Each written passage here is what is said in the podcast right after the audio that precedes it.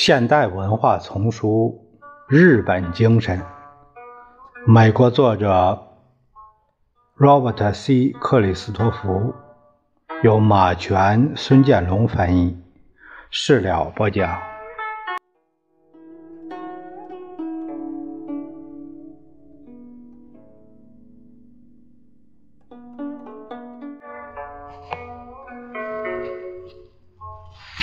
实际上。从目前情况来看，限制官僚权力的有效手段，并不是国家政治制度中的某些规定，完全是宪法之外的东西。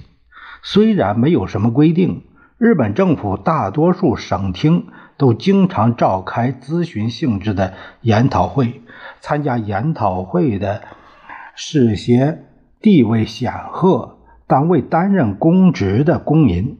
在某种程度上，这是对外界意见负责的真实表现，但这也是一种对待特别利益集团和院外集团的手段。这类集团在日本同在美国一样活跃而有影响。总的来说，日本院外集团不如美国繁多。例如，日本没有集团鼓吹取消使用武器的限制，也没有集团代表欺骗公众的旧汽车商的利益。尽管如此，日本院外集团的数目仍是很可观的。日本的四十七个县在东京都都有办事处，以便为本地区谋取利益。数不清的贸易和行会组织，以及地区性的行商会也是一样。无论是政客还是官僚，对日本农业合作社、中央工会的意见都要洗耳恭听。这种地位正是美国的柑橘种植人和牧场主梦寐以求却从未得到的。可是，最强有力的院外集团，无疑是经济团体联合会。它由日本七百多家最大的公司组成，总部设在东京一幢现代化的十四层楼的楼房里。同日本大多数办公室相反，这里气氛肃穆，很像教堂。如果一个外国人看过这个组织的领导成员名单之后，把他们说成是一伙老古董，也是情有可原的。前天，一名该组织的雇员有一次对我痴痴的笑着说：“前天，我们八十多岁的老会长拍着一位七十五岁的主任的背说：‘你们年轻人还不如我们老头子有精神，你知道吗？’那主任脸都红了，尽管僵化。”经团联的影响仍远远超过美国的全国制造商协会和企业圆桌会议。经团联的会长被新闻界称为“财界总理”，由他的庞大而能干的专家委员会发出的潮水般的文件，在政府各个部门都很受重视。例如，在一九八二年初，经团联宣称时机已到。应着手系统的取消保护日本农业不受外国竞争的规定。这一宣言使被当作日本权威人士的一种新想法，甚至强大的农民院外集团也紧张起来。除了院外集团和特别利益集团，日本官僚还必须注意另一非政府组织——新闻界。当然，所有自由国家的政府都得这样。但是，由于日本新闻界随时报道政府内部制定政策的具体情况，所以它比英美新闻界更能探测新动向。从公众对内部消息的反应中，从国家各日报经常举行的民意测验中。日本官僚和政客可以相当准确地判断国民对某一方针的接受程度。对于一个在各项问题上必须取得一致的国家来说，这不仅仅关系到什么做法受欢迎或什么做法在政治上是明智的，而且是判断政治上、行政上的可行性的手段。在外国人看来，日本领导人如此尊重少数派意见是荒唐的。政治权力和责任分散在这么多的机构中，也是一个危险的弱点。事实上，曾经有人争辩说，日本根本没有政府，只有一系列平行的小政府。在任何问题上采取行动，都必须首先使这些小政府的观点和利益达成妥协。批评家们争辩说，这种情况不利于对新问题及时做出反应。如果意见分歧很大，就难以通过任何措施，除非是采用最小公倍数的措施。这类批评不是毫无根据。发展防卫力量这一令人头疼的问题，就充分证明了这一点。按人平均，日本的军费开支仅为美国的百分之三十三，因此，美国国内的意见越来越大，认为日本是用美国纳税人的钱来保证自己的安全。言下之意，这种意思也常常作为前提明确表达出来。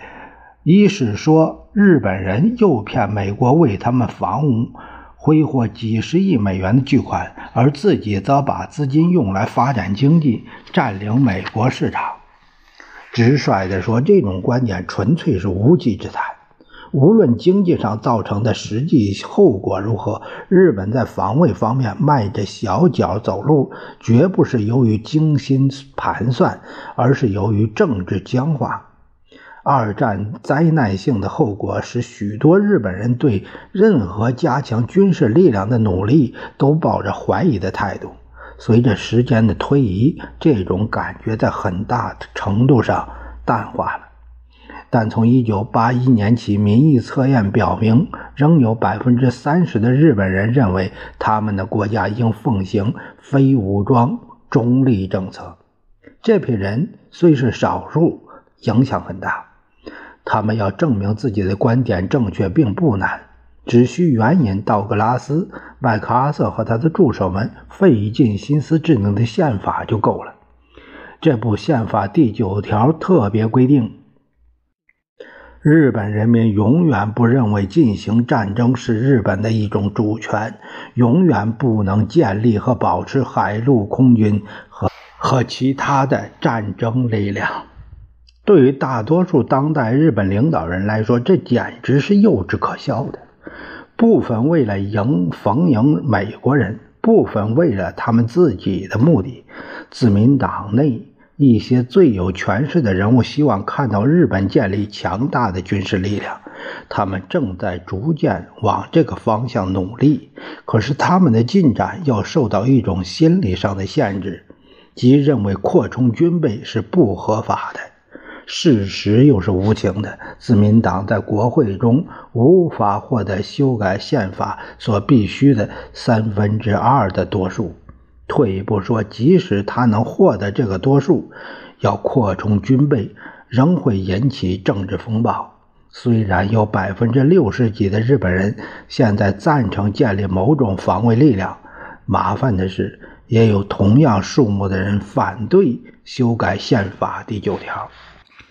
为了调和这些表面上难以调和的观点，历届政府采取了一系列掩人耳目的手法和效果难补的妥协。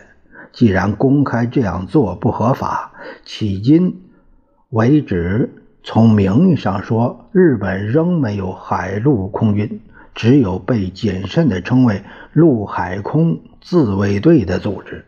虽然按人平均数字很小，军费开支总额却是不可忽视的。日本国防预算总额居世界第八位，如果除去情况不正常的沙特阿拉伯，那就是第七位。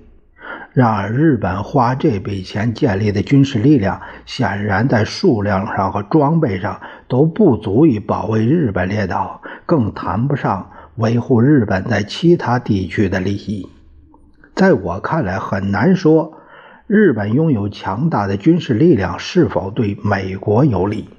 但可以肯定的是，无力正面的前后一贯的对待这个问题，反映了日本政治制度中一个令人担忧的弱点。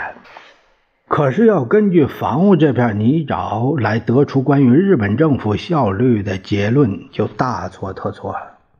当今的日本政府绝不是唯一有这种缺陷的政府。此外，这件事牵涉到一个异常敏感的问题，确实有特殊情况。更能代表日本政府领导能力的是他对环境问题做出的反应。这个问题是各工业国都感到伤脑筋的。由于日本幅员狭小，战后工业发展速度又十分惊人，到六十年代末期已经面临世界上最严重的公害问题。以东京为例，污染的空气对长期呼吸道疾病患者已构成威胁。有条件的家庭把孩子定期送往农村换空气是常有的事儿。这时，由于公众忧虑。日益加重，政府插手了。到一九七五年，日本成了在控制污染上耗资最多的国家，约占国民生产总值的百分之三。根据污染者必须付款的规定，这一重担的一大部分放到了私营公司的肩上。到七十年代末。日本工业达到了世界上最严格的环保标准，有效地控制了汽车新建厂的废气污染，效果是非常显著的。现在东京的空气比纽约的新鲜得多，呼吸起来也舒服得多，并不是一个孤立的。在美国的交通系统规模不断缩小、质量不断下降的同时，日本的交通设施却在改进和扩大。此外，在最根本的问题上，延长寿命方面，日本医疗卫生体系明显的比美国进步快。二十年前，日本人人均寿命比美国要低，而美国在当时则低于另外几个国家。今天日本的人均寿命，男人七十三岁，女人七十八岁，是世界上最高的。虽然这一戏剧性变化部分归功于改善的食品和卫生状况，它同时也清楚地显示了一个事实：几乎全部日本人今天都享有医疗保险，百分之六十是雇主提供的，剩余的百分之四十由国家负责。在日本，医疗保险通常只付三分之二的医疗费，但是由政府规定的就诊费、住院费相对来说都很低，所以日本人看病要比美国人更经常。保健药品在日本使用十分广泛，小学生定期接受体检和牙齿检查，还有通过学校和居民组织安排的接种。各种年龄的日本人都比大多数其他国家的公民受到更好的保护。在日本经济和社会生活其他方面，这类成功的例子不胜枚举。几乎所有这些例子都以某种形式反映了占领结束后的日本统治者的远见和智慧。日本政府机构是以麦克阿瑟将军有些古怪的政治学概念为基础匆匆建立的，但权衡一下各种利弊，可以说极大地促进了日本人民的利益。理查德·拉比诺维茨，一位在东京开业二十多年的美国律师，对日本政治做了如下的评论。的确，日本的政治家和官僚觉得很难应付不断变化的形势，但各国的政治家和官僚都有同样的难处，毋庸置辩。在过去的三十五年里，日本政治领导人要比任何其他国家的领导人都更灵活、更成功地应付了形势的变化。看来，这种情况近期内还不会改变。拉比诺维茨。对日本政治的论述很有见地，这番分析绝不带有感情色彩。我认为他并没有言过其实。